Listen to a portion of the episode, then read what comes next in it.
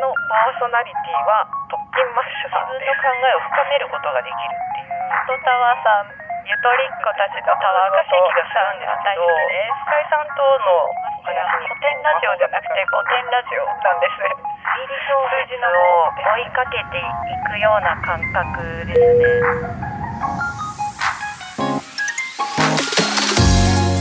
こんにちは。研究員の駒野です。この番組は美のひらめきと出会う場所をコンセプトとした研究所資生堂エスパークで働く社員たちが楽しくおしゃべりをしていくポッドキャスト番組です。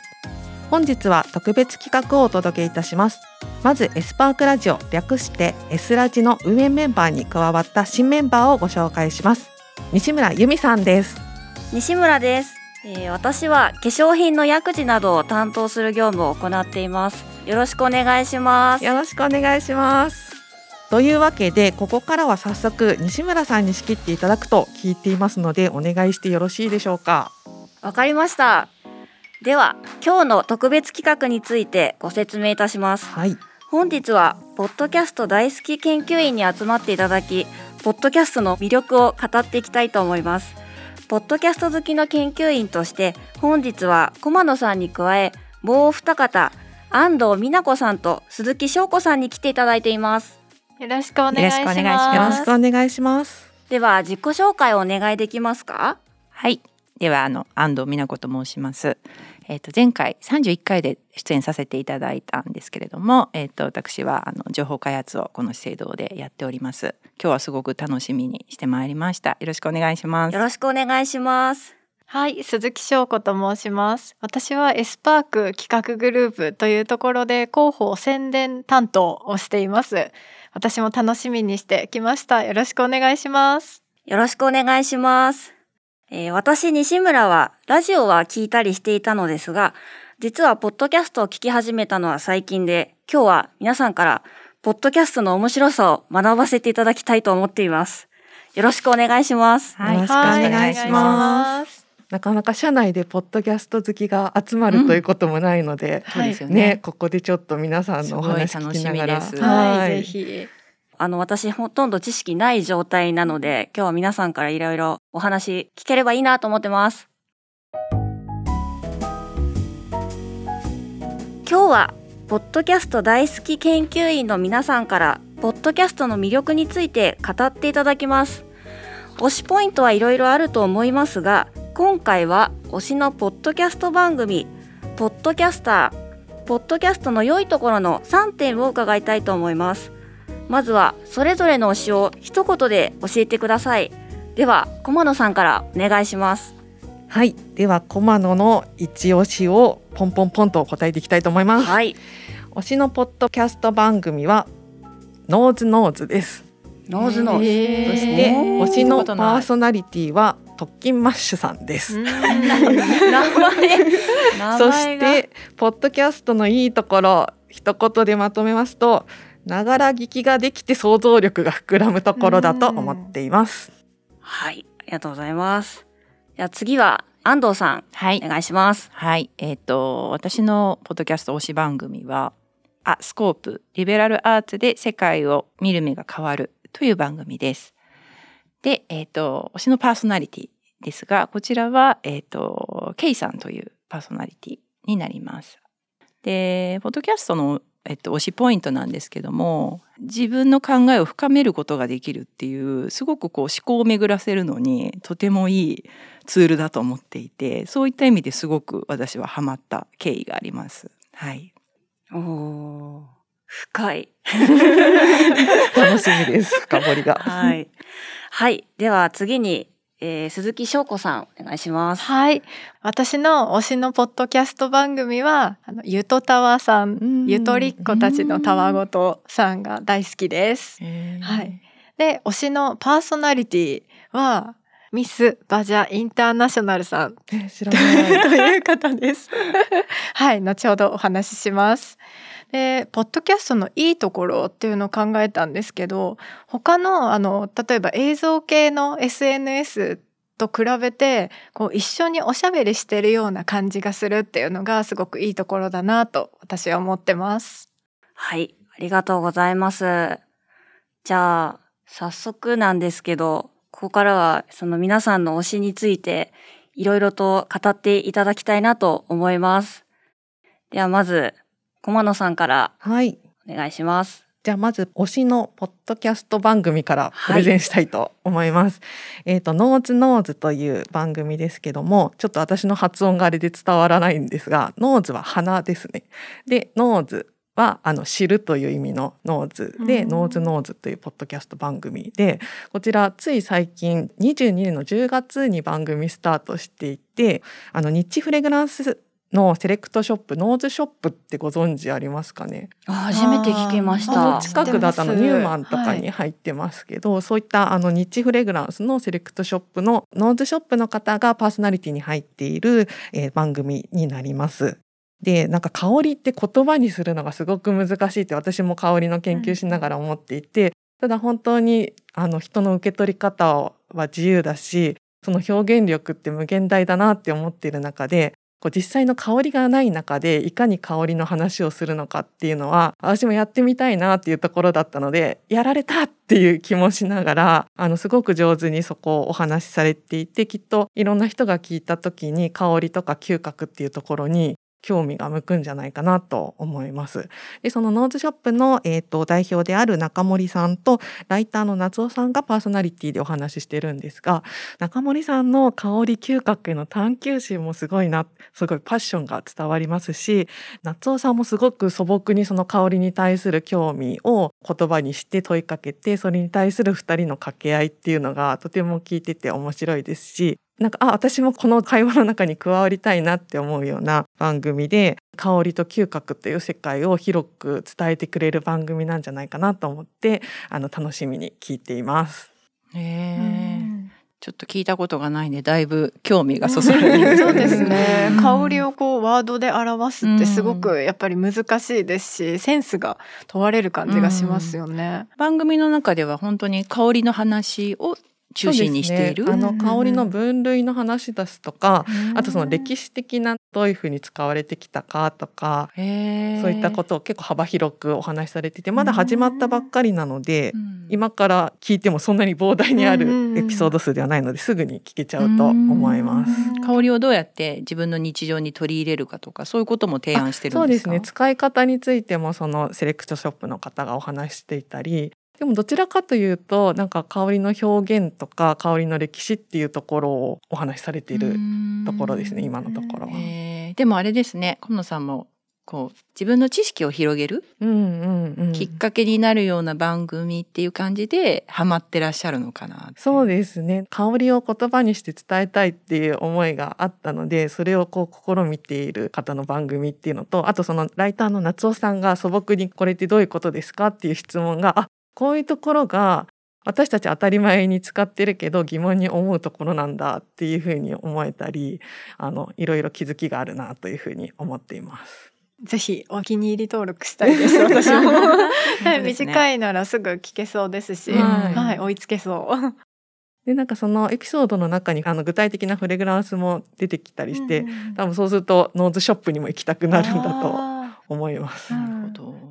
なんかその、ノーズショップっていうそのコンセプトがすごい面白いなって思って、なんかその香りとを直接香水って言わないで、うんこう香りをイメージさせるっていうその言葉遣いとかがすごいいいなと思って聞いてました。確かにノーズショップってネーミングいい一ですね。瞬なんだろうみたいな。すごい私も登録してみたいなと思いました。ぜひぜひ。次に、じゃあ安藤さんの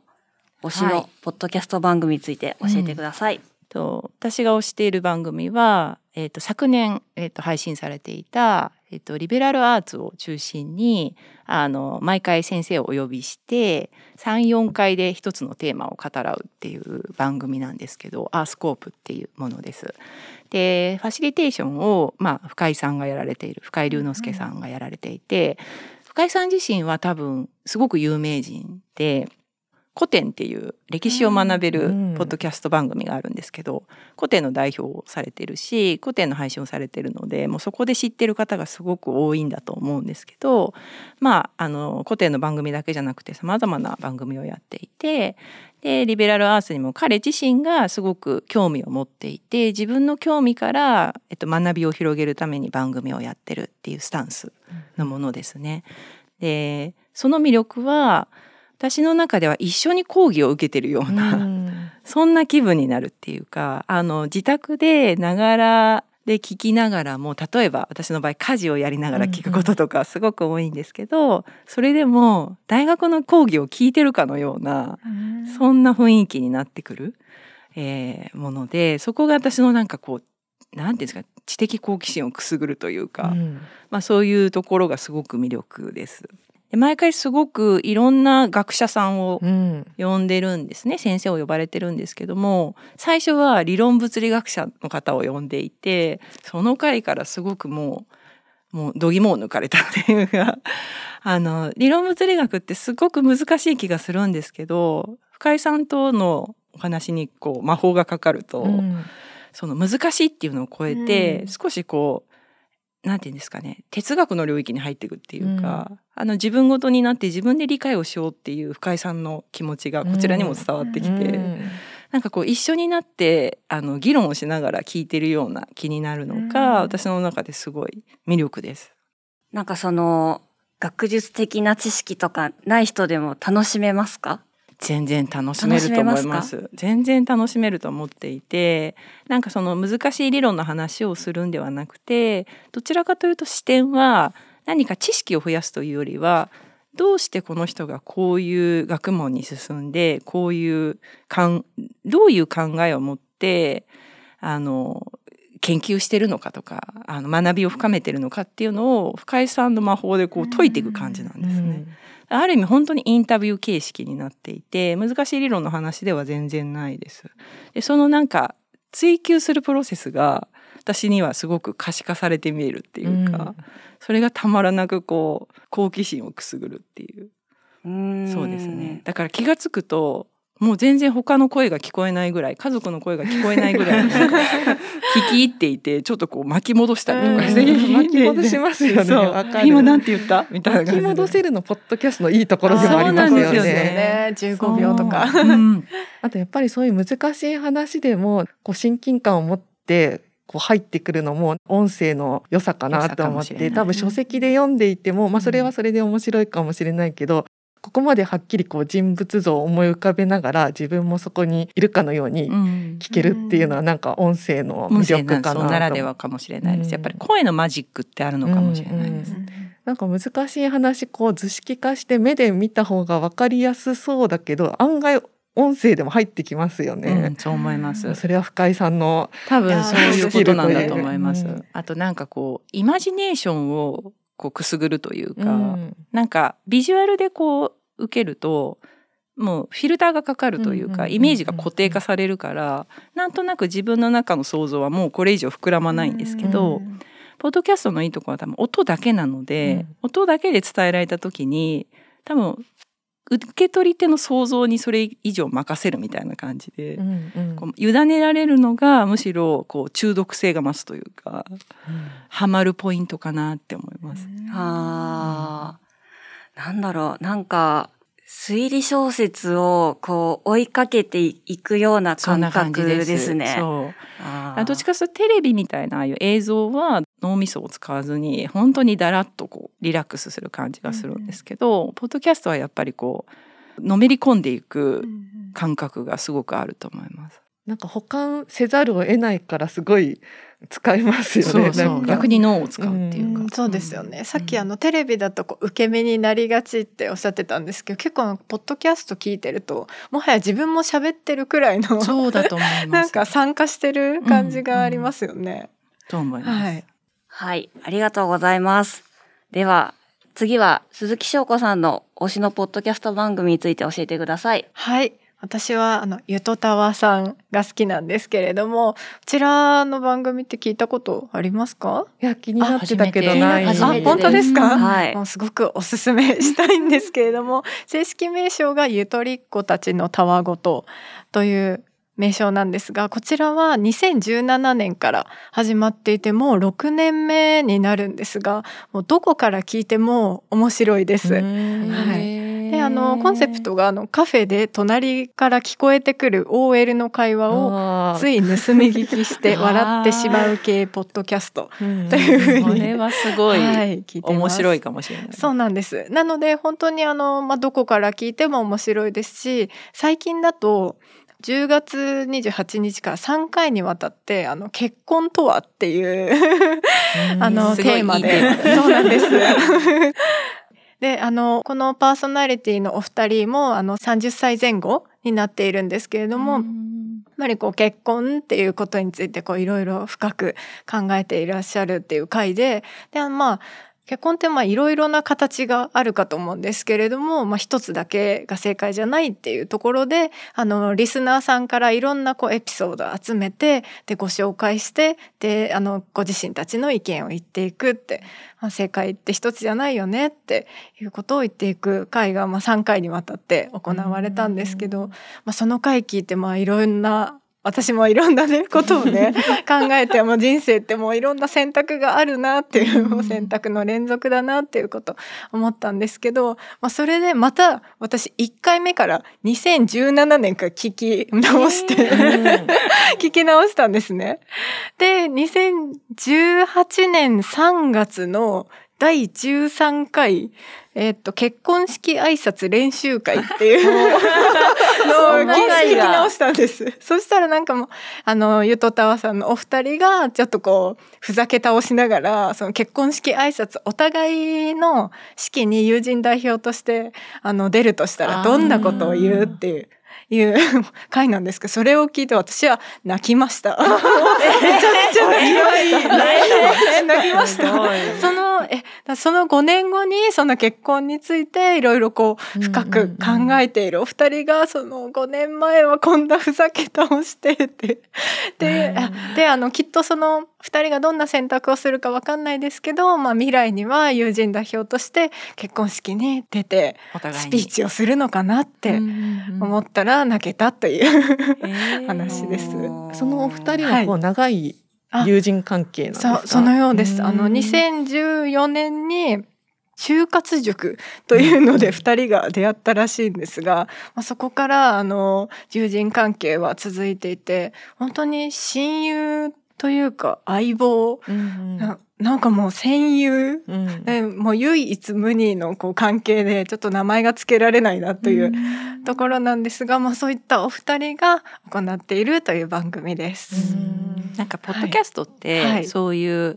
公にはちょっと話しにくいんだけども、でもこういう悩みってあるよはい。ねみたいな、本当にあの女の子同士が話してるような内容をトピックに上げて語らってるのとかってよくあると思っていて、あそうですね。それがすごく親近感が湧くというか、うん。いいですよね。はい、いいですよね。どういう時でもリラックスしてそうそうそう。聞けていいなって思います。うん。その二人の関係性がまたうん。何でも言い合える仲なのかなっていう、そのお互いをリスペクトしてうん。何でも言い合えてるっていう関係性がまた。聞いてて心地よさそうですね。そうなんです。うん。もう一回目から聞き直すと、あ、最初二人ちょっと他人行儀ってなんか、うん。ってちょっと思う時もあるんですけど、もう今やもう親友大親友っていう感じで、はい、ぜひおすすめです。うん。なんかちょっと似たようはない。番組もあって、うん今30代の多分はい。そういう女性2人のはい。何気ないあの疑問とか不安とかっていうのを、あの親友同士がしゃべるみたいな。うんで実はそのもっと4オーバー40うんの人対象のも結構あるかなと思っていて、あそうですね。私はどっちかというとそっちの方にも興味があって、はい。私が結構ハマってるのはあのジェーンスーさんがやっているオーバーザさん、あ私も聞いてます。みんな大好きあれも本当に面白くて。面白い。そうなんですよ、はい。なんかジェーンスーさんとあと堀井美香さんってうんうんういうん。もともと TBS ラジオの方だったんですけど今は独立されていて。でその二人がもう本当に仲のいい親友で、うん。本当にぶっちゃけ話をしながら、なんかエピソード中に本気の喧嘩とかしたそうでことありますすね。よね。そうそうそう。でもなんかもう私もそばにいるような。でいつも「あああるある」とかもう本当に共感をしまくって、電車の中とかでも普通になんかもう笑いながら。笑いますよね電車の中で。うんっていうあの番組もやっぱあるなと思っていてそうですね。本気の喧嘩会ちょっと聞きたいです。そうそうぜひ毎回いろんなトピックがあるんだけどね。はい。私もオーバーザさんは今回もう上げてもうどうしようどうしよう迷います。よね。一番最近聞いてるっていううんところで先ほどの番組上げましたけど、もう全部聞いてますね。ね。毎週金曜日を楽しみにしています。ではありがとうございました。